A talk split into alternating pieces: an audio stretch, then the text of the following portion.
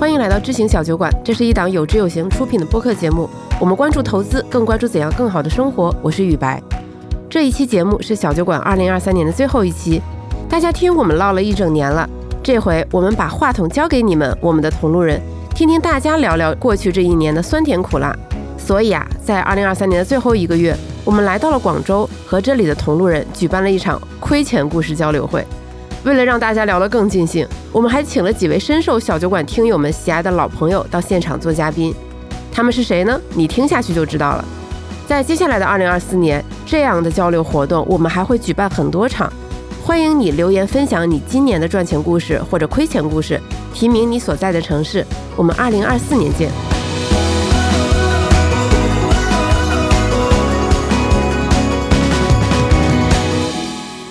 非常感谢大家在周日晚上，其实这也是一个有点微妙的时间点，然后来到我们这里。这应该也是我们第一次在广州举行线下活动。我自己是在广州长大的，回到成长的城市，我自己也非常的开心。就感谢大家。呃，我是不是没有自我介绍？但大家应该能听出来我是谁吧？对对对，那大家好，我是知行小酒馆的主播雨白，我也是有知有行的主编。那么在座的这三位需要我给大家介绍吗？这样吧，我让我们的神秘嘉宾梦妍来介绍一下旁边这两位。对，大家好，我是梦妍啊。然后我今天非常开心哈，就请到了很多我的好朋友一起来。姜老板啊，姜老板大家应该非常熟悉对吧？江城。然后我们今天下午在雪球做那个活动的时候，我还在说，姜老板应该是为数不多的在市场上不用小编给大家写小作文的基金经理之一。对，从那个拙劣的文笔，应该就看得出来嘛，对吧？哪个小编写的那么差呀，是吧？可能我觉得也是跟我们基金行业的合规的意识比较强，所以小编也不会冒出来就说姜老板的作文是我写的。然后这位呢是杨天南老师，对吧？我经常听他的播客，然后我后来就意识到，我们这个买股票卖股票的折腾了半天都不如他买房卖房的，是吧？运气比较好，运气比较好。向大家保证啊，我没有把这几位嘉宾绑架在这里。对，那今天请来的是我们有知有行的各位朋友，其中也有很多藏龙卧虎、有着花样百出、亏钱赚钱故事的这个大拿们。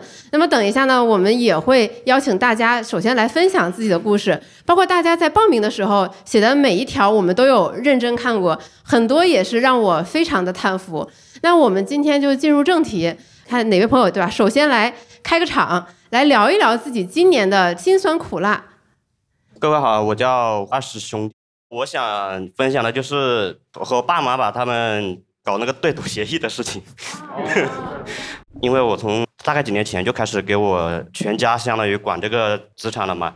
然后去年就和我爸妈他们搞了一个对赌协议，就是说，大概从以三年的那个什么同期的存款利息为基准，反正是要和银行差不多最少。然后如果跑赢了，超额收益就归我；然后如果没有跑赢，就我自己贴钱给他们。然后去年的情况 大家也知道嘛。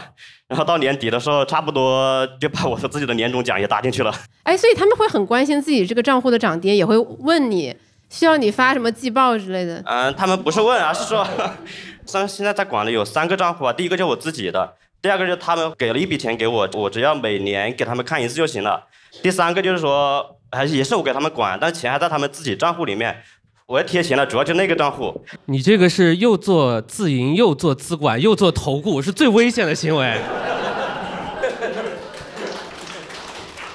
几位老师有没有这种给父母管钱比较好的方法？因为每个人家庭就是隔代之间的财富的状况可能不太一样，其实是一个小的技术障碍就把它解决了。自己的老爸老妈要好说话，对吧？你不要跟他一年一清，对吧？这不连连贴两年的年终奖呢，要十年一签，是吧？十年一结，对吧？他给你那个银行存款的利息是按多少算？二点五，二点五对吧？二点五，你看你每一年都要赚到二点五呢，是有很大的不确定性的。尤其是你忍了两年熊市之后，然后牛市它又不给你了，对吧？你那个贴掉的是本金永久性的损失，是吧？那，就是你要每年都要跑赢银行存款，和我十年跑赢银行存款，那难度系数差了一个量级的啊。这是一个小建议，下一期挽留住他，不要签三年，签十年的。你这样要刚好顺住父母，对吧？福如东海，寿比南山，对吧？高寿再签一个五十年的，那他可能更开心，是不是？对，小建议。对，最后直接向天再借五百年。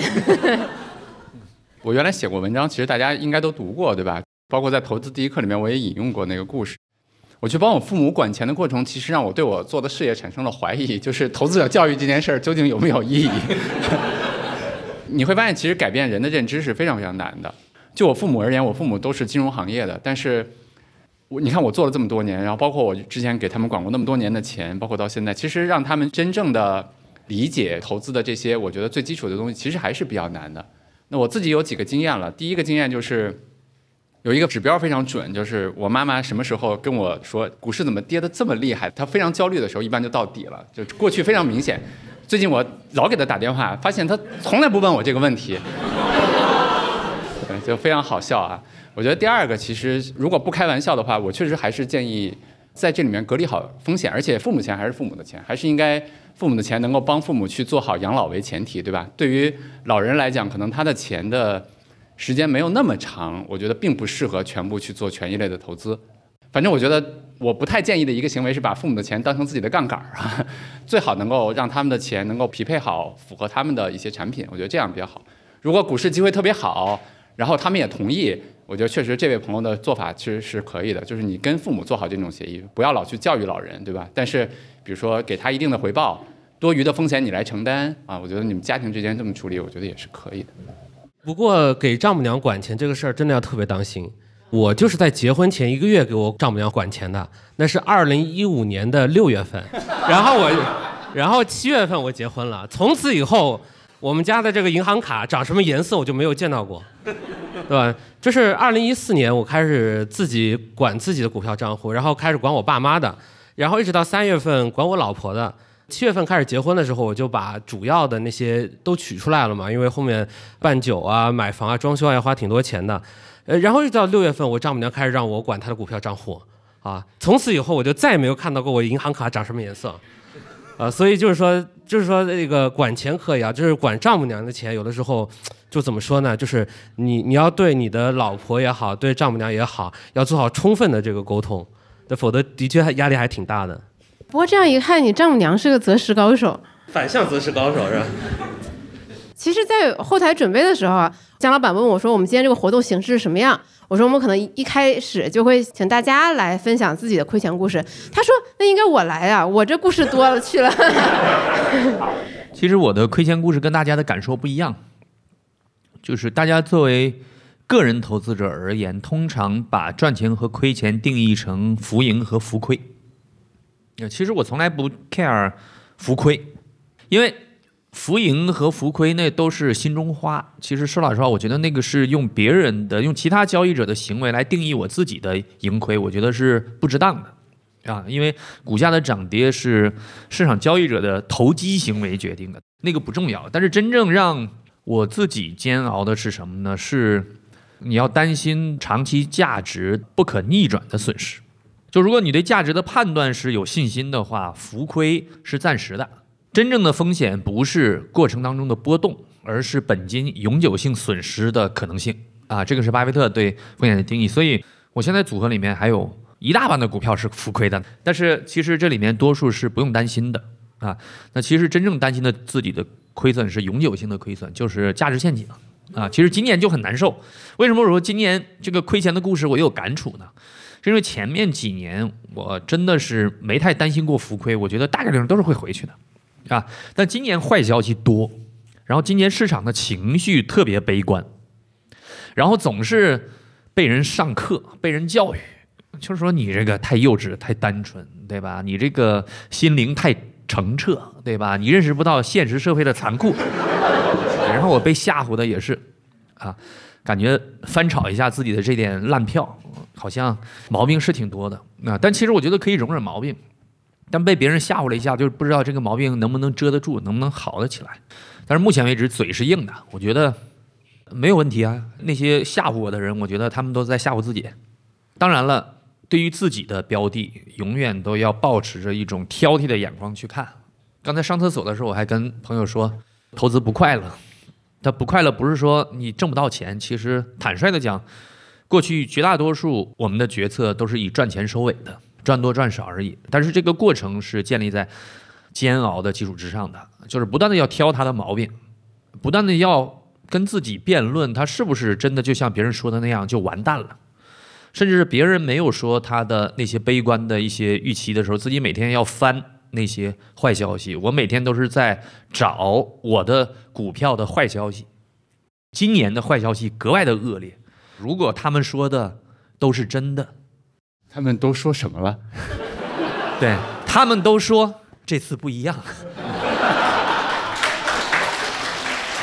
投资中最贵的五个字啊，所以其实今年的心理过程还是蛮煎熬的。但是我觉得还没到盖棺定论的时候。目前为止，我倾向于他们是错的。当然，这个不是那么有底气的判断，建立在自己这个过程当中抖抖活活的煎熬的这个基础之上的。我相信我现在所买的品种当中一定会有价值陷阱，只不过现在还不清楚是哪一个啊。因为你管的时间足够长的话，一定会踩进陷阱里面去。那即便你构造再安全的这样一个投资的框架，都会有这个样子的。所以，对亏钱嘛，不是因为浮亏了，是因为担心浮亏回不来了。啊，这个其实是我要跟大家分享的，我今年比较难受的这个历程。但是现在来看的话，确实多数是被别人给吓唬的。啊，我相信大家每天也会听到很多的坏消息，但是大家向孟岩老师学习，开始做一件能够摆脱。情绪干扰的一件事儿吧，对我做的还不够好，做投资真的不快乐。就是如果你最终又能赚到钱，过程又很快乐的话，那是天大的幸运。只不过我不觉得这个幸运就这么容易降临到一个人的头上。我一定做不到像巴菲特那样跳着踢踏舞去上班，对。但是，嗯，为什么做不到？因为，因为他过程煎熬啊，天天被人吓唬嘛。对，但是最后的结果如果是好的，我们过程当中的这个煎熬可能就是值得的。我觉得亏钱的故事可能交流意义也是在这儿吧。我相信大家可能还没有办法完全 get 到我那个煎熬的那个感觉，但是请大家相信，当你们亏钱的时候呢，其实我难受。如果我的客户亏了钱了之后呢，可能会比我自己亏钱还要难受，这个是实话。对我盯的不光是自己的净值，我盯着的还是我的那个基金的利润，因为基金的利润等于持有人的总回报。这个其实是挺难的。目前绝大多数中国的基金的利润是比不上基金的净值的表现的，这点也是一个煎熬的来源。即便对于我自己也是一样的，我基金的累积的净值表现比我的客户的累积的利润要好看得多。对，这个也是不快乐的一点。可能有一天，我像巴菲特那样自己管自己的钱，可能能跳一点踢踏舞，但是可能也没那么愉快。其实我很好奇啊，虽然我们没有公布嘉宾阵容，我在想我们在座有没有姜老板的持有人？哇，这么多吗？呀，来，有没有朋友要来分享一下自己今年的心路历程？给我挖坑。哎，各位好，我叫小可，我是有知有行的同路人，然后也是姜老板的基金持有人。我就接着刚刚姜老板的那个话题往下聊。就姜老板刚刚说，本金永久损失是最恐怖的，然后投资是一件非常煎熬的事。但是我的持有感觉恰恰相反，我觉得投资实在太开心了。为什么会觉得开心呢？因为我是真正经历过本金永久损失的风险的。因为我的职业是负责管理一家幼儿园，在之前几年的过程当中，大家可能都知道，幼儿园是一个固定成本非常高的行业，它的房租、人工成本。不会因为你幼儿园停止营业而变没有，所以你停止营业的每一天，你都意味着你在亏钱。那么最困难的时候，其实我们已经在借贷来维持这个幼儿园不倒闭。经历了这件事之后，开始做投资了以后，我就发现，那一切都是波动而已嘛，那不就是波动而已吗？十几个点的亏损，对于我这种需要通过给银行借贷款来维持经营的风险来说，那基本上可以当做没有风险。所以我开始做投资之后，反而会感觉到我每天晚上睡得很好，因为我不会一天一起床。哇，今天又有银行的多少贷款要还，又有多少的房租要给，又有多少的人员工资要发，对吧？我经历的只是波动而已。也许过某一天市场有好转，我的钱就是波动又重新又会 V 回来。那我经营一家幼儿园，我可能在时间面前我是时间的敌人，因为就算有一天这个行业能够复苏，我也不知道我的公司在不在了，因为我是有杠杆的。我的固定成本每一天它都在减少，它都在给我家庭的资产掉血。我不一定能等到那一天，但是在做投资的时候我能等，所以做投资我会觉得是一件非常开心的事情。谢谢，感谢感谢。对啊，果然幸福都是比较出来的。哎，我有点好奇，就是因为我有看大家的用户故事嘛，那个一开始第一句话就是完蛋。什么接手家族企业的啊？就是你吗？对对对，对你你要不要把？所以不是一间幼儿园，是一堆幼儿园，是吧？呃，对，是，就是特别特别讽刺，就是就特别讽刺，因为我在接手这家公司的时候，我以为我就是从此能踏上王思聪的人生。但是从我接手的第一年开始，那三年就来了，然后我接手的从第一年开始，就是一直处在亏钱的状态，然后亏到今年才刚刚就是有一点点起色，然后接触了投资，我才发现投资真的是一件非常幸福的事情，特别是长钱账户，它是以指数基金为打底的这样一个资产，它是永生不死的。所以我现在看到一个东西，就是它居然有一种永生不死的存在。哇，这个世界上怎么能有这么美妙的东西？我觉得小可你刚才说的，其实我特别有感触，因为对于我来讲，我其实同时在创办一家企业和在之前，包括现在我也自己在做投资两件事情，对吧？就我特别能共鸣你说的，因为在创业里面，你就像陈博士，哎呀，我怎么把陈博士给暴露了？不好意思，对对，我我我们今天还有一个。怪我啊！就刚才那个，我还留了一个悬念，就是陈博士，我们经常原来聊天的时候，陈博士说，就创业的时候，你比如说对我来说，其实我是承担了非常非常大的风险的，对吧？就像你说的那些时刻，然后当你回到投资上了以后，你确实就觉得那些波动好像就小了非常非常多，对吧？但是另外一方面，我也想跟你分享，我觉得你可以依然在投资的时候再去做好你家族那件事情，因为创业给你的那些挑战，其实可以逼你做出一些你可能想象不到的事情。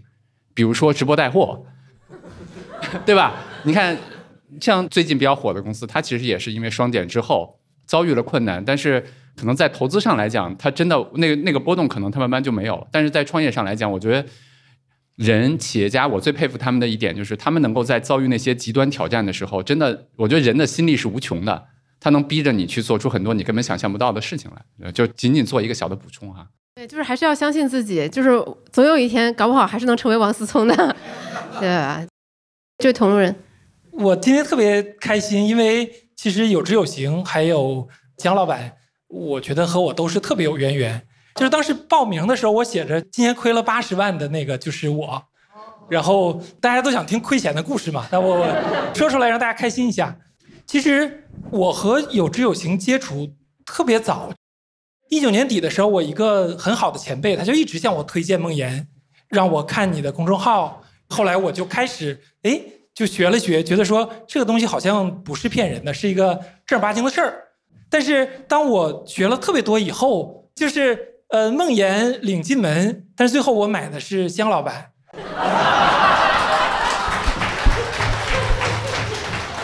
所以亏所以这八十万是我给亏的。没有没有，那个姜老板占我持仓的一大半，但是那个八十万里边你是一一小半，嗯，对对，就就还是不错，还是有我的功劳。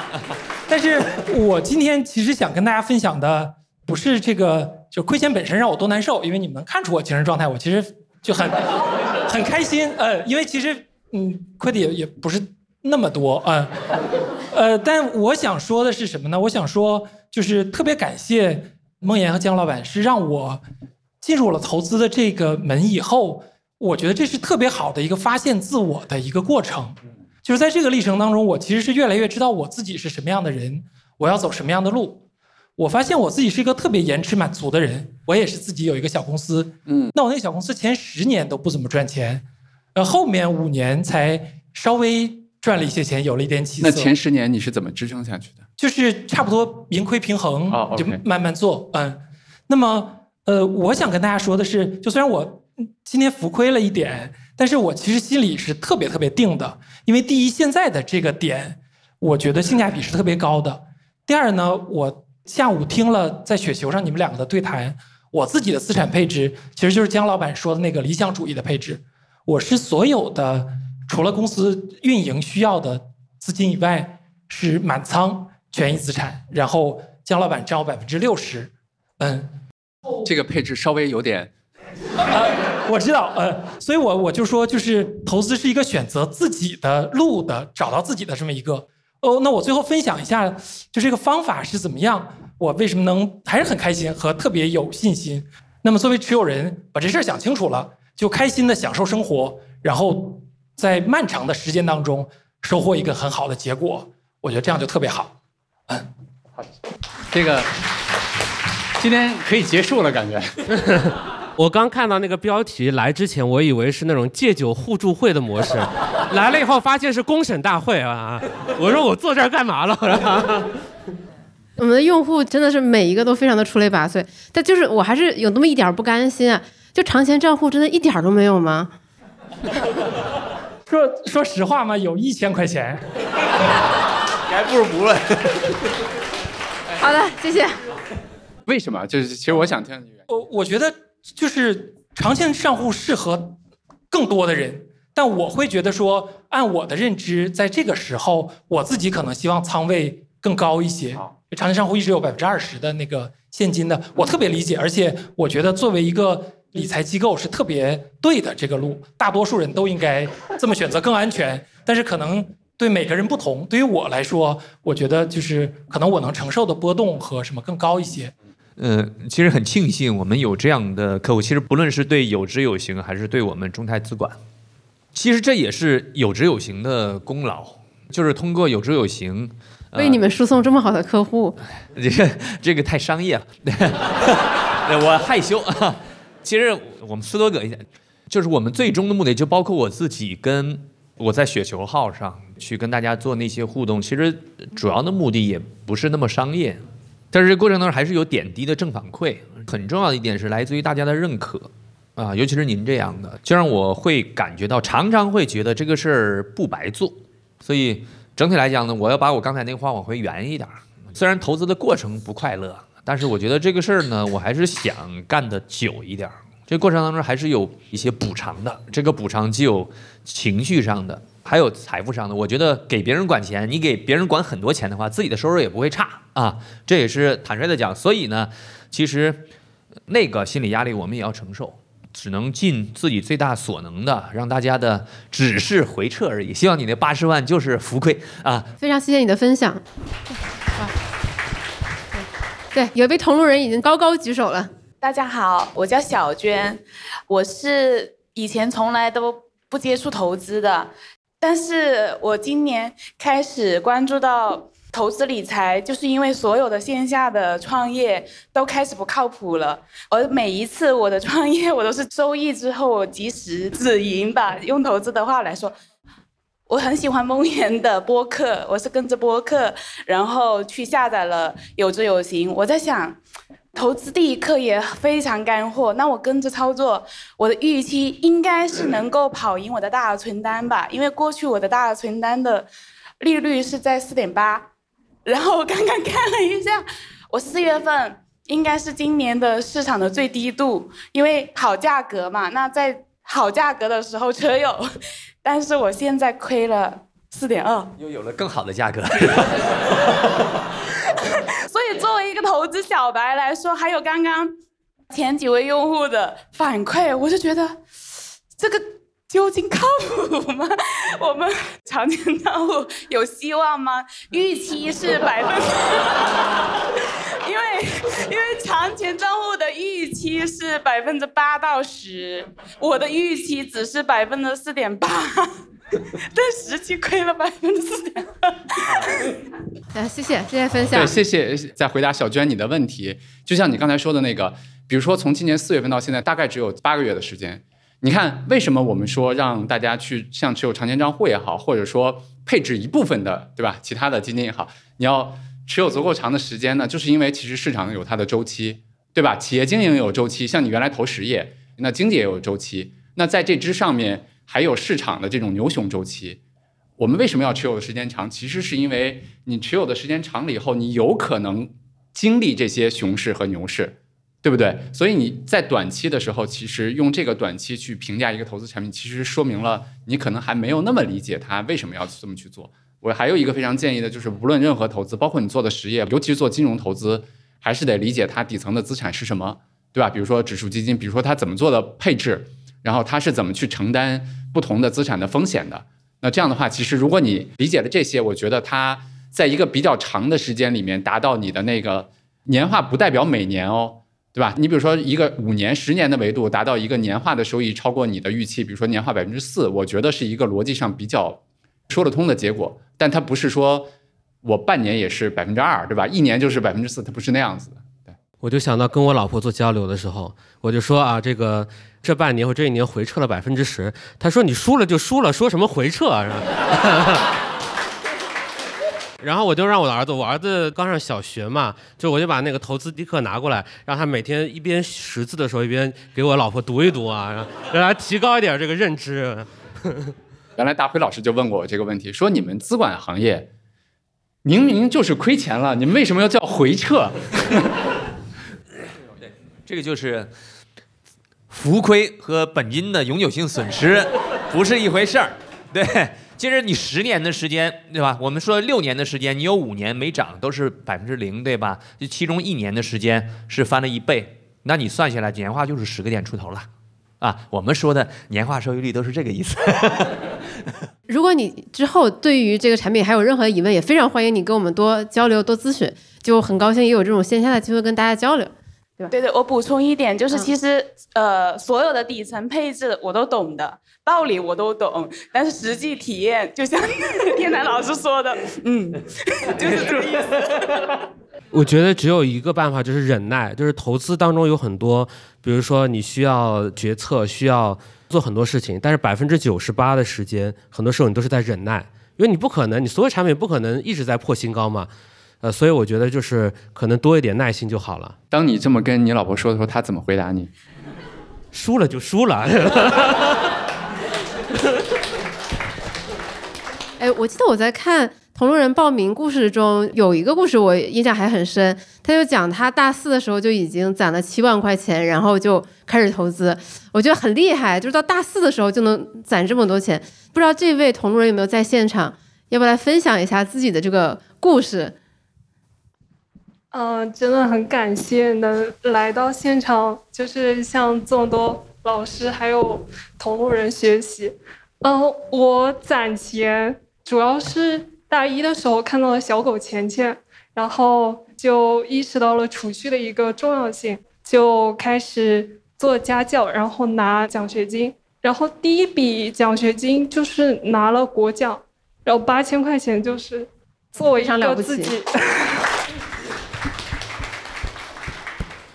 拿钱了以后，那时候其实材料也比较有限，就是学了那种极简的那种什么课，好像是一块钱，然后就能上那种理财课。嗯、但是那时候就学的很皮毛、很粗糙，就不知道怎么样去真正理财。后来去支付宝上买基金，也不知道怎么买，就抄了一个群里面的作业，就是很粗糙。然后买了这个基金以后，也没有怎么管它，也不知道它的原理，就是一个小小的试水。但是到了研一，就是我现在是研二，到了研一的时候，就是接触到了有知有行。然后这一次来的话，就是写了我二零二四年的一个愿望，就是想要理解我每一笔投出去的钱的背后的知识，然后也想要。完成最后的一个目标就是财务自由，太厉害了！还在读书就已经有这个愿望，而起步的非常早。而且你这个攒钱也很厉害。嗯、看也谈钱也大的一些分享，就是明白其实我真正获得自由，打工是不可能自由的。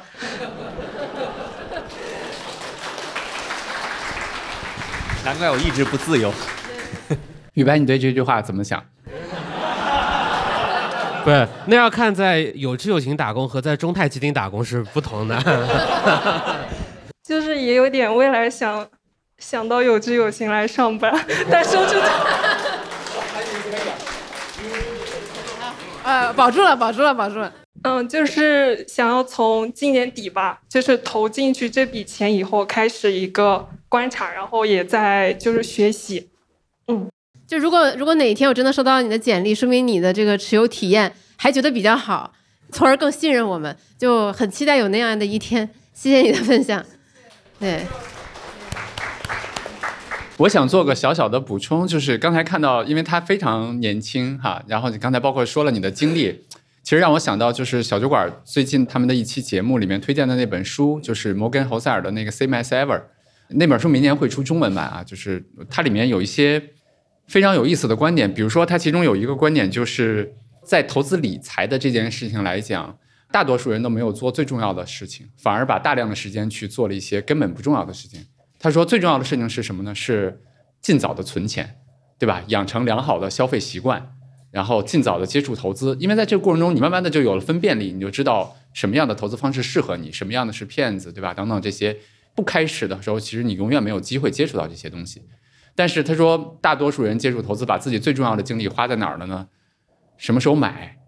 买哪个基金经理，对吧？或者说买什么样的投资产品，或者说什么样去卖出什么样的小道消息，包括社交媒体上那些东西，包括你刚才说的那个过程，包括你说的那个一元钱的理财课，对吧？等等等等那些，就是我觉得我们每个人在这个社会上生活在这个巨大的这个游戏里面，可能你都慢慢的需要去知道这个游戏是怎么去运作的，你也得知道自己最重要的一些选择是哪些事情。啊，我觉得这些可能真的是听听你的分享，我特别有感触。我觉得你已经赢在了起跑线上。呃，我觉得对年轻人有八个字特别重要。第一个是存的要多，第二个是投的要早。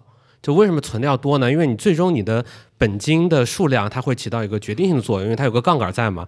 第二个是投的一定要早。为什么投的要早呢？就投的越早，你越能够经历到各种不同的市场风格，各种各样的周期。就最害怕的是什么？就是你从来不关注金融市场，从来不关注这些产品，然后当了某一天你接近财务自由的时候，你开始学习投资了，买了一元理财课，最后把身家都给亏没。我觉得这个是风险最大的。所以，呃，刚才那位同路人的分享，我觉得其实对于年轻人来说是很有帮助的啊！一定要越早的去了解这个市场。其实我们刚才已经分享了很多，就是今年亏钱的故事嘛。我们也分享了一些现在在这样的一个市场行情下，自己面对账户以及和家人之间的一些相处。就是在市场不好低迷的时候，那大家又是以什么样的方式来度过的呢？不知道有没有同路人愿意分享一下自己的感受和故事？呃，各位大家晚上好，我的名字叫赤峰。呃，雨白问的这个问题，我突然有感而发，所以我举了手啊。其实刚刚小娟问那个问题的时候，我就已经有点想回答了，因为我想用我的故事啊，包括我，包括刚刚雨白说的，就是说怎么跟家人交代这个事情，一起一起串一下讲一讲。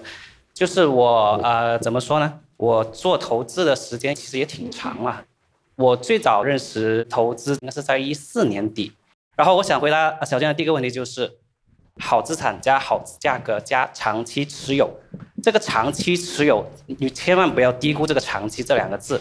你想想，我是从幺四年底到现在，其实快过去了九年了吧？其实也才勉强达到现在啊。我是跟了一大第三轮车，是我看了一下，大概年化也是在百分之四。而且，但是他参的那个第三轮计划，他是从一五年的顶峰才开始进来的，所以在一个这么长的一个时间里面，他还是能够把这个收益的预期价格是还是能够大概稳稳的维持在了正数吧，应该这样说。然后我想再说一下我是怎么熬过来的，好惨听着。对，幺五年其实我是完全相信英大的这套就是价值理论也好，或者说非常相信他那个信仰也好，就投入他第三轮的计划，一直到现在，其实前面几年都是亏的。亏的比比长钱账户其实还厉害，因为有我自己开了黑车嘛，当时 一大是没怎么亏，他当时还买了港股，他其实还算没怎么亏了。对对，因为当时你也知道嘛，信仰不是很坚定，容易自己乱动，是是。但是我还是想说一下，就是正是因为有了那一次的那个长时间一个观察吧，反正让我更加坚信了这个事，更加相信了这个人，所以我才会坚定不移的去走下去。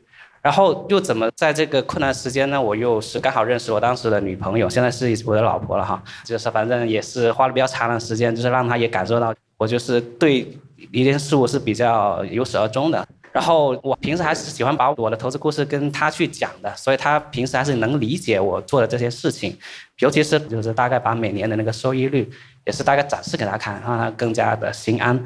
啊，然后我想说的一一点就是。我在设想有没有一种场景，就是说我们其实还没有亏到自己真正心疼或者肉疼的那种程度。以前小酒馆也讲过嘛，就是其实历年的一些股市，包括海外的、台湾的、美国的话呢，其实或者日本的吧，就是其实会有长达十年、二十年这么一个不涨，或者说滞涨，或者是后退的一个情况的嘛，是吧？包括现在一大的微博，其实也开始慢慢转向，跟他以前的那种方言有点不太。也是打算以后的无脑乐观的那种，就是他也没有像以前这么乐观了，是，而且他也一直在强调我们要做，也是做最后一批倒下的那个人嘛。其实我在想，我们有没有做好这些准备呢？就是或者说我们需要再做哪些额外的准备？其实我也还是想再听听梦妍老师的一些看法。我觉得你的问题非常非常好啊，然后我想请我的好朋友，我的老师陈博士，就是因为。因为刚才其实，呃，其实你问到了一个问题，我觉得是非常好的问题，就是在美股的历史上，它也有过十年甚至二十年不涨的时候，对吧？在那个时代的人，他们是怎么去看待投资的？等等等等这些，所以我把这个难题交给了陈博士。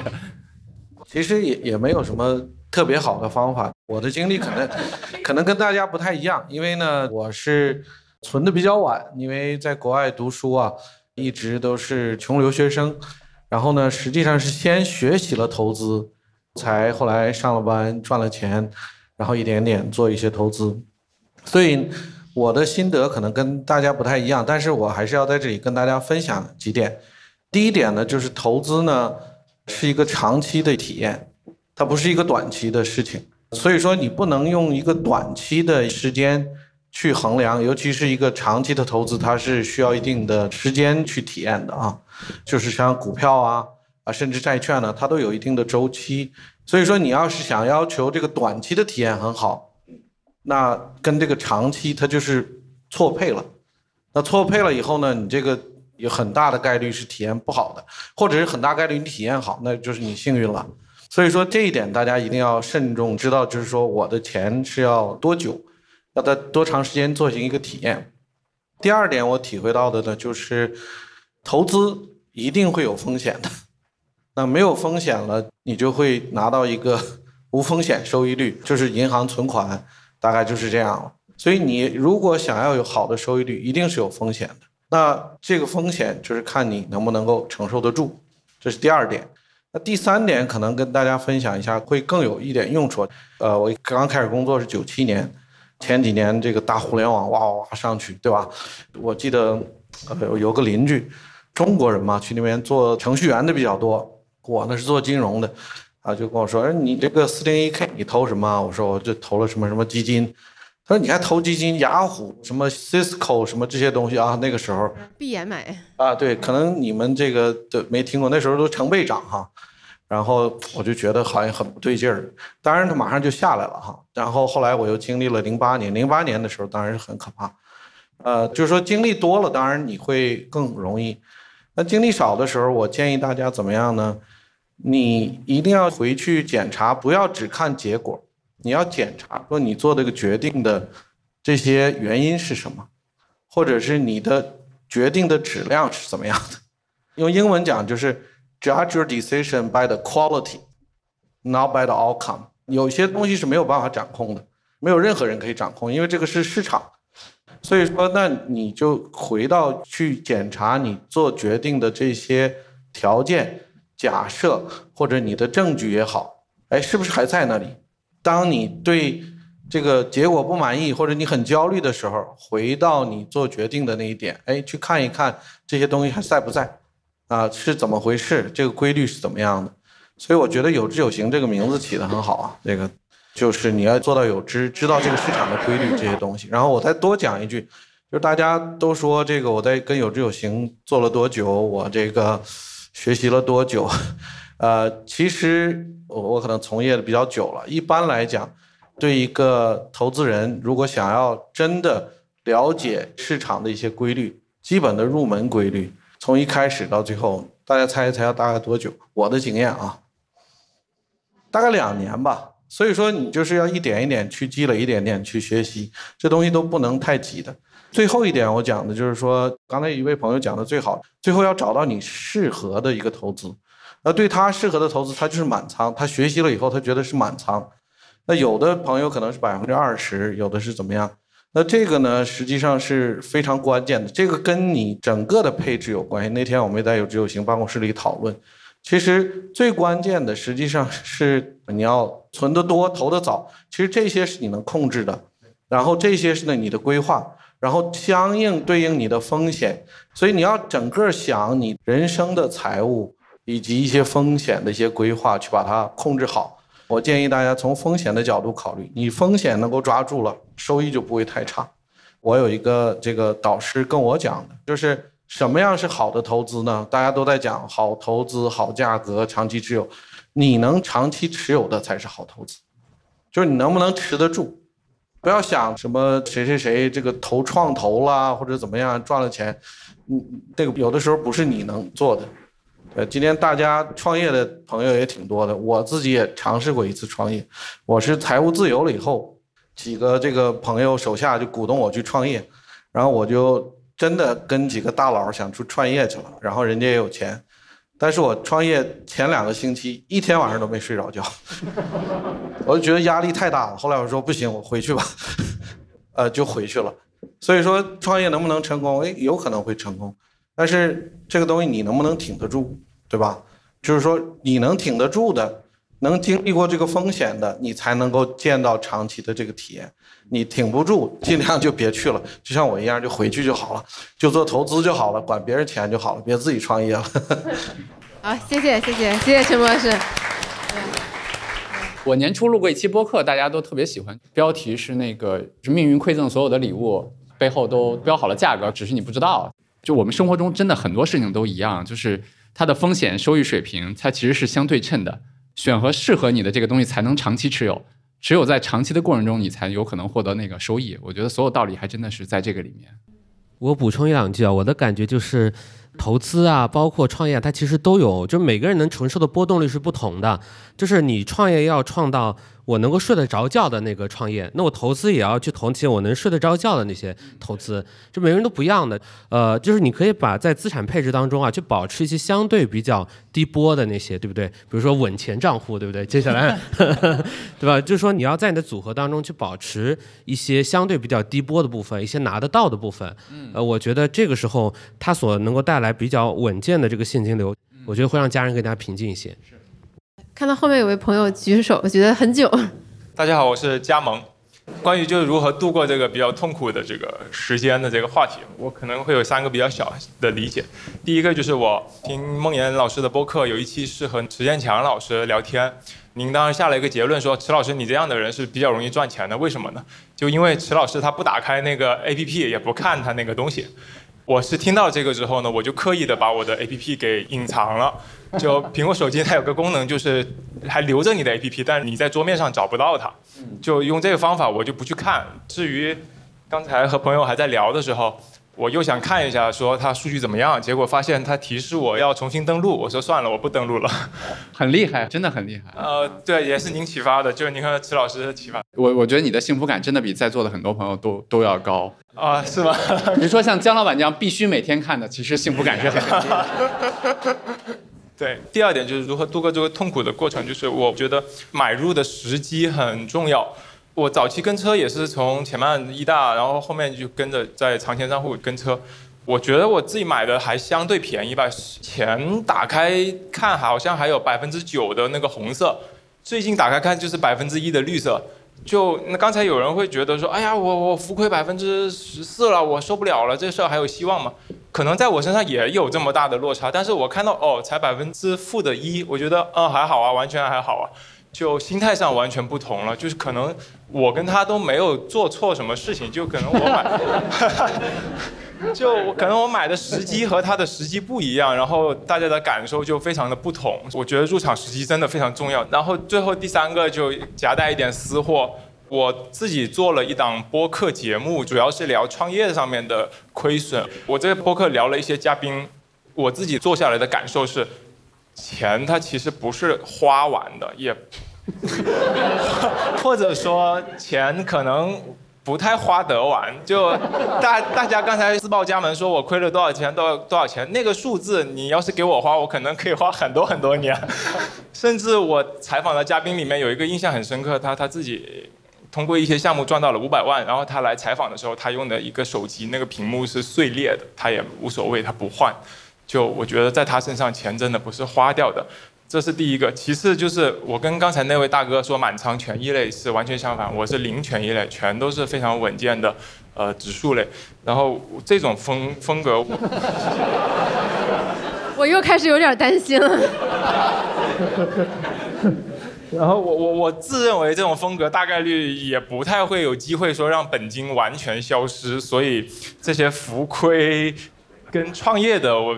浮亏比起来其实还好，所以刚才雨白也说，就是你的幸福是跟别人比较出来的嘛，就是跟那些创业的比起来，你觉得自己啊这个也还好呀。原来做播客是让你获得幸福感的来源。是的，是的，对，从别人身上看到别人亏了钱，然后虽然有很痛苦，然后也看到他们这么痛苦还能缓过来，就也有激励到自己这样子。你的这个做法，我相信也给大家带来了很多启发。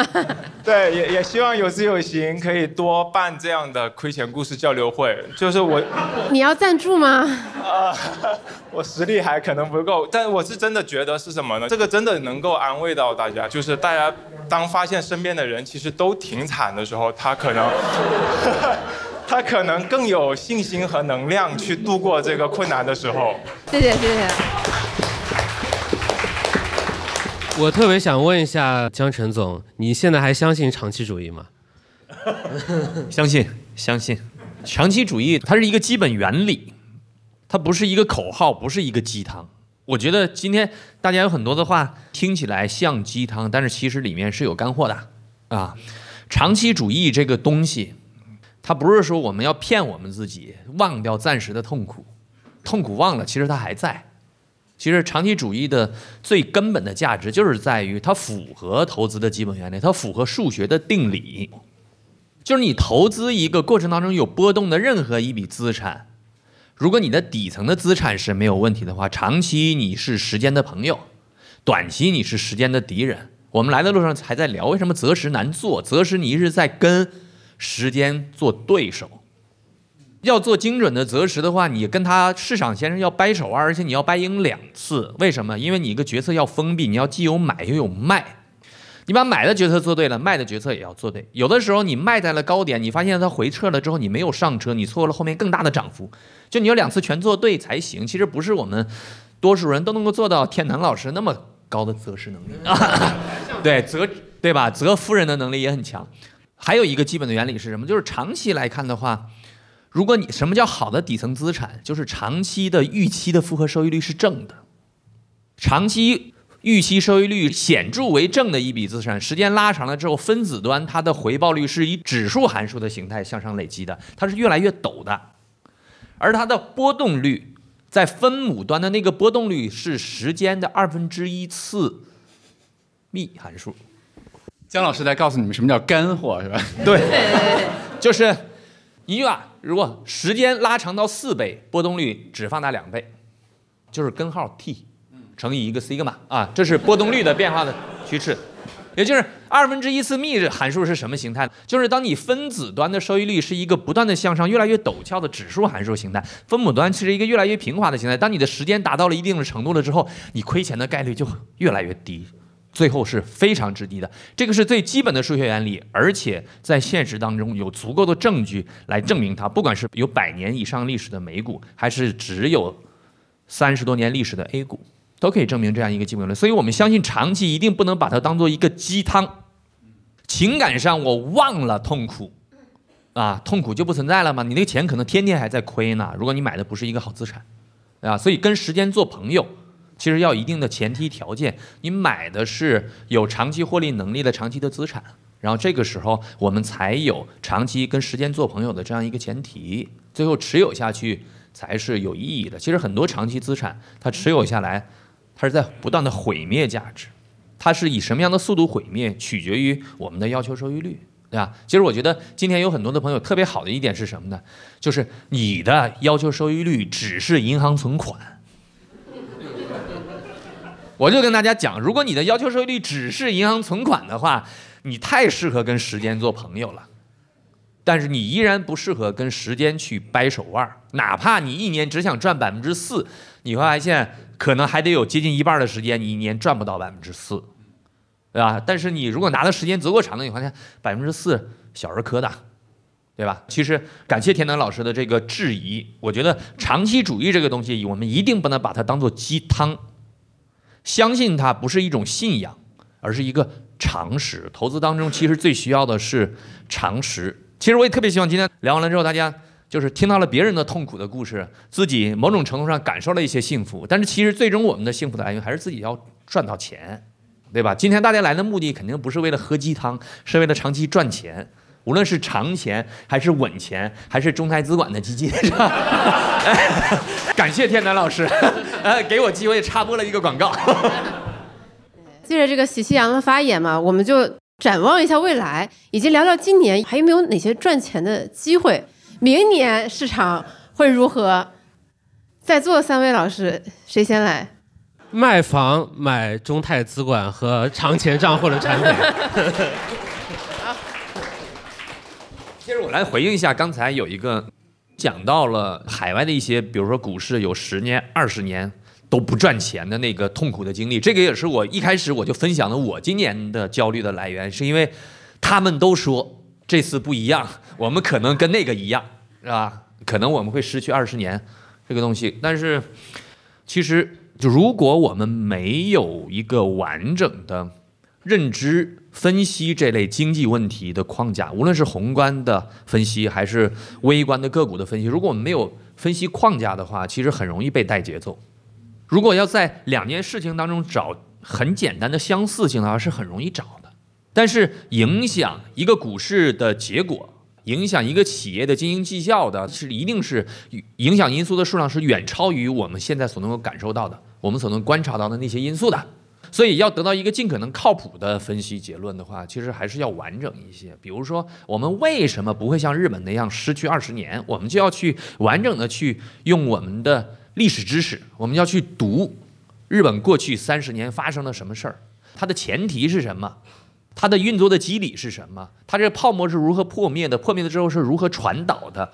传导了之后是如何伤害到了居民、企业的和银行的资产负债表的？然后它为什么用了这么长时间才来修复？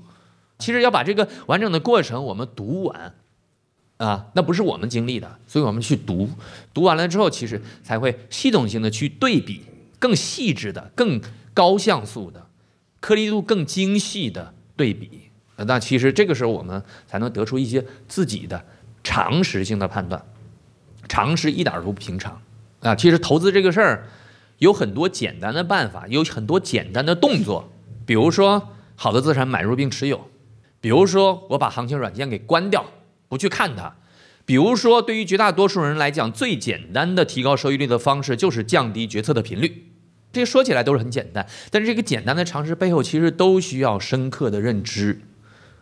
我一点都不主张大家对所谓的专业的投资人士去报以钦佩甚至是崇拜的目光，大家不要轻易的用“专家”这两个字，但是大家一定要敬畏“专业”这两个字。专业它意味着分工，分工它就使得大家认知之间的差异不是建立在天赋，也不是建立在勤奋，而是建立在专注的角度不同。所以，如果大家想要真正靠自己的能力去赚钱的话，那么其实自己的认知的框架还要不断的去打磨，这个是没有办法毕其功于一役的，而且可能不断的还要去修正自己的投资框架。我觉得知识上来讲呢，要永远保持开放，投资决策一定要保持封闭。今天我们听了很多鸡汤，大家不要把那些东西都想得特别简单，也不要觉得它很温暖。那赚钱这个事儿，以前生前这个事儿是很残酷的。但是呢，我大言不惭地说，我去读了我们邻居家怎么烧火的，看邻人火烧，然后我们去看了更长期的历史，其实我蛮有信心的。以我有限的知识，可以得出一个判断，就是我的乐观不是屁股决定的脑袋，啊，就是我们跟那些糟糕的局面，我们跟最极端的是什么？最极端的其实不是日本失去的二十年，最极端的是美国三零年的那个泡沫的破灭。那个泡沫的破灭是你买标普五百，你在顶点买标普五百拿三十年都亏钱的。但是我们跟那个时候再去对比，那你也会看到很多的相似性，啊，但是其实用完备的一些分析框架去对比，其实还是差异更多。尤其是这种东西，这种复杂的模型，你有几个变量不一样，它结局就会不一样。那我们现在面临的没有资产价格的泡沫，然后我们的金融系统非常简单，没有很强的传染性。然后我们的金融监管一直特别注重风险，我们的企业在 GDP 降速了之后，其实它会更多的求质量，然后很多的行业的产能会出新，它的竞争格局会优化。其实这带来的结果是资产端底层资产的盈利能力更有可能提升，而不是更有可能下降。这个背后的一个常识是什么？资产的盈利能力跟 GDP 的增速其实是没有必然联系。其实这些都是我们通过学习过程当中夯实的这样一个基本的认知的框架。那么在这样的一个。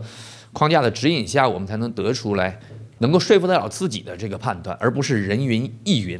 但是要掌握这些常识，其实过程一点都不平常。我不是说有多沉重，我觉得前途是高度的乐观的。这个不是因为我是一个基金经理，也不是因为我是用我自己的钱来买，为我的自己的观点来付账的，来买单的，对吧？我对我自己的基金的配置是是全部的。当然，这个不是狭义上的 all in，那那你必须要把。你的负债的久期要匹配，就是比如说你要还房贷的，如果你有房贷，对吧？比如说你要看病的，你的孩子要上大学的这些钱，对吧？应急的这些钱就是未来的支出计划，对吧？要跟未来的支出计划进行匹配了之后，剩下的才是可自由投资的部分。那可自由投资的部分，你可以 all in 啊，这是我自己的选择，对吧？当然，过程当中涉及到每个人对于风险的承受能力，每个人对于波动率的认知。态度这些其实都是因人而异的，所以大家一定不要追求资产配置这件事儿、投资这件事儿要有标准答案，没有，也一定不要抄作业。要抄作业，抄什么？抄长钱，啊 啊，因为这是一条捷径。投资在具体的投资案例上，如果大家要去投资股票的话，没有捷径；做资产配置有捷径。就是资产配置其实它是一个免费的午餐，要在投资个股上。抄作业的话，基本上够你喝一壶的。其实我想表达主要就是两点：一，我是很乐观的。你看，我发现我一年读了一百多本书，对吧？那其实这个这个展望下来的话，其实是是可以的。这是第一点，就结论其实是我是乐观的。二呢是想要得出任何一个乐观的判断，一定不能用我们的屁股来决定，就是不能立场啊，不能因为我是一个主观多头的基金经理。不能因为我现在已经深度套牢，啊，我就觉得未来是乐观的。这个需要我们有完备的知识框架。这个知识框架来自于持续的学习、持续的更新。真正要靠自己的本事赚钱，没有捷径的，只有一条捷径，就是你选择到你信任的人，就是你把这些问题简化成去识别一个人，而不是识别建立那个复杂的评估框架和复杂的选股模型的话，那你选你信任的人，比如说有知有行，值不值得信任？比如说，对于您来讲，江某人值不值得信任？这个事儿评价起来可能也不容易。对，总之吧，赚钱呢，赚钱不容易。就是如果你要觉得赚钱很容易的话呢，那可能离赚钱这个目标就会更远一些啊。所以，但是呢，做投资这件事儿有一个确定性的好处。其实我做这个行业做了十八年了，就是让我一直坚持下来的，其实最主要的是靠的是这个好处。这个好处就是，因为你被迫的去学习，你被迫的在不开心的时候去读书，最后你发现呢，不管你是赚没赚到钱，你都获得了更多的知识。我抛砖引玉啊，抛砖引玉。姜老板从另一个角度解释了今年很流行的一句话，说 A 股是最大的知识付费产品，是吧？我觉得刚才姜老板讲的真的挺好的啊，那我就讲讲别的角度。别的角度是什么呢？就是借用刚才那位斯多葛的同学，就是为什么很多斯多葛哲学的人会比较幸福，就是因为他们认清了，就是生活中有我能改变的和我不能改变的，有我能控制的，有我不能控制的，对吧？那他把大量的精力花在那些他能控制的那些事情上面去。我们今天坐在这儿去谈那个亏钱故事会，我觉得我们可能都不能否认的一点是，A 股的持有体验至少截止到目前真的是比较差的，对吧？其实我们从各个角度去看，A 股的长期的收益率其实和美股，这还是过去的数据啊，是差不多的，可能它的长期的年化收益率。但是你要知道，那只是数学上你看到了一条统计曲线，但是你要把每天市场的涨跌引发的人们心里面的那些焦虑和。他那些悔恨、纠结、贪婪那些感受去叠加在那个图上的时候，我们统计的结果就是 A 股的波动是美股的两倍之多，三倍。对，所以我觉得如果你建立在这个基础上，就得到一个刚才的结论，就是赚钱其实真的不容易。无论是你选择投资什么样的产品，无论是你选择投资什么样的人，对吧？我觉得这个可能是第一。第二个呢，这件事儿是我们必须接受的一件事情，对吧？因为对于你来说，可能你没有办法去把所有的钱去投资到其他的国家或者怎么怎么样。我觉得也许你可以想想你能控制哪些东西。我们除了那个预测之外，对于我来说，我可能今天下午在雪球参加那个论坛的时候，有很大的一个感触，就是让我回想起了我高密度去做投资的时候，可能是在零五年到零九年那段时间，我真的是天天刷雪球。我花了大量的时间去关注行情，去选择股票，去选择配置怎么样的基金产品等等等等那些。但是后来我其实慢慢的就意识到了，我最终的投资收益率其实回归到了一个正常的水平。我的年化收益一度非常高啊，拉长十年的角度也非常高。但是最终经过这些年，终于回归到了一个很正常的一个水平。我想分享的是。最终我发现你逃脱不了很多底层的一些规律，对吧？你最终的那个，如果你做主动型的，无论是你去买股票、买基金，你自己主动型的去买，不是通过资产配置的方式去买的话，你最终真的会回归到你的认知水平和你的市场的底层的贝塔，就是这两个之间的一个东西。但是你能控制的是什么呢？就是你尽早的开始投资，你做好你的地域分散，做好你在 A 股上的分散，做好你在各个不同的时间上的分散，选择你所爱的事情去做好你的工作。积累更多的本金，然后再把更多的本金通过资本市场去转化成一个长期的资产。其实还有一件非常重要的事儿，是我特别觉得应和我们今天的主题。我觉得我们大家投资是为了生活更美好的，对不对？在我们积累资产的时候，其实我们人生的体验是非常非常重要的，对吧？我们在年轻的时候非常便宜的钱可以去买的一个体验，当你有了钱的老的时候，可能你再也买不回来了，对吧？所以我觉得有这种型，其实我们一直想帮大家做的也是。我觉得我们大家控制好自己能控制那些事情，做好资产配置，做好分散，做好科学的投资，去承担那些风险，然后同时提升我们的认知，然后提升我们对生活的体验。我觉得这样是我想跟大家分享的吧。我是二二年呃三月份上海封城的第一个月的时候，我。那时候我才刚刚听到《当万物穿过自己》这些播客，那时候整个人我都 emo 了啊！我特意还在飞书上建了一个小组，还写了个文档，就是跟我那时候的同事说，就是当你感觉到自己 emo 的时候，你应该去做哪些事情。我当时记得，我就在小区里边一圈圈的跑圈，听梦圆的播客，然后在这个过程当中，我觉得就是说，当你发现万事万物有不确定那一面的时候，你需要找一个可以持续提供确定性的一个东西。那么在投资当中同样也是一样的，就是说我们很难去预测二零二四，但是我们可以为自己的家庭去构建一个反脆弱的或者相对比较坚韧的一些组合，对吧？就我们买任何的金融产品的时候，你不只是考虑说这个产品怎么样，更重要的是它在我的组合当中它承担一个什么样的角色？它是提供稳健的现金流，还是提供长期来看它能够找到全市场最坚韧的，能够提供到最坚韧的那些公司？那它到底在你的组合当中提供一个什么样的一些价值？我觉得这是要去反复思考的。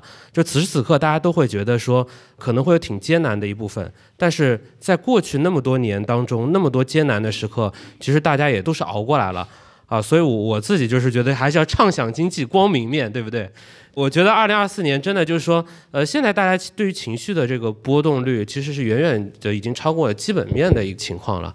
呃，所以此时此刻我自己还是一个。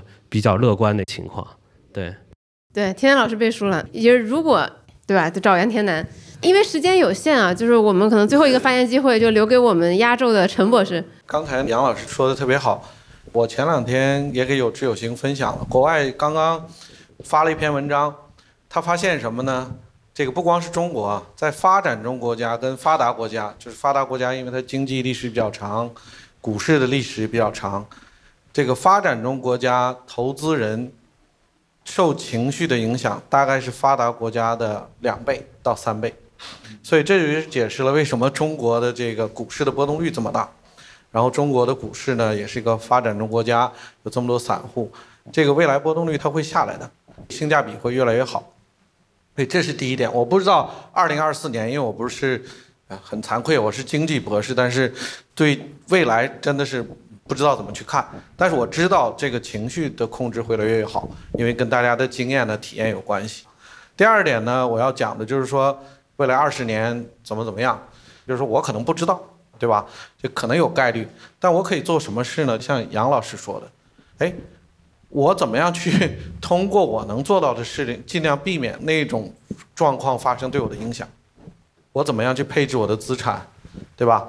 我怎么样去考虑整个的这个组合，甚至包括我的其他的这些财务的状况啊、保险啊等等。所以这些是我可能要考虑的，这些是我能抓得住的。对绝大部分人，投资实际上是一个听起来挺好听的，但是我什么都不懂。其实，那实际上就是要像姜老板讲，怎么去找到信任。那刚才姜老板讲了，信任第一个就是你信不信得过这个人。我总结了一下啊，其实怎么找呢？最关键就是这个人跟你有没有利益冲突，就他是不是用你的利益在赚钱，还是你俩是站在一起的，对吧？如果他要是站在你的对立面，想把你的钱亏掉，他想赚钱，你想这个你能信得过他吗？不可能嘛，这是第一点，就是有没有利益冲突。第二点，你信得过这个人了，他有没有能力也很关键，对吧？我信得过他，但他能力差得一塌糊涂，把我钱都亏了，对吧？那我要怎么样去看他的能力？这个很关键。他没有能力，我再信得过也没有用。比如说我女儿。我百分之百信得过，但是如果我要是生病了，我绝对不会让我女儿学戏剧的给我开刀，对吧？然后呢，第三点信任啊，这个挺有意思，就是说信得过，然后呢他又有能力，但是你还要确定一点，就是这个人呢，在你需要的时候他在不在？跟选医生是一样的，这个医生跟你的利益是不是一样的？如果利医生是为了多给你安几个支架，而不是为你治病治好了，那。这个利益是冲突的，这是第一点。第二点，医生有没有技能？第三个，最好的医院啊，你想进去，他就那么多床位，不 available，没有空你也白扯，对吧？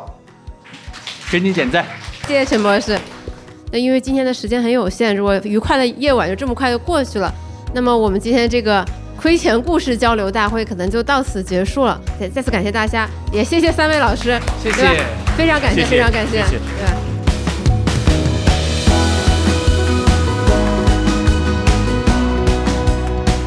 以上就是本期的全部内容。如果你喜欢这期节目，欢迎你把它分享给你的亲友。在即将到来的二零二四年，这样的线下活动我们还会举办更多。当然，下一次的主题，我相信肯定不是聊亏钱了，一定是在聊赚钱。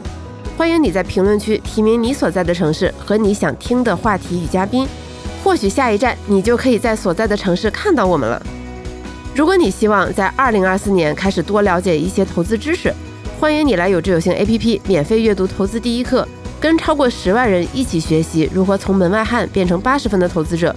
如果你有其他关于投资理财的困惑，欢迎你给我们写信，知行信箱欢迎你。我们的邮箱地址是 all in the beer at gmail.com，你可以在文稿区查看它的拼写。我是雨白，每周五晚八点在知行小酒馆和你一起关注投资，也关注怎样更好的生活。偷偷告诉听到这里的优秀的你。我们下一期的更新时间会是二零二四年的一月一号哦，我们新年再见。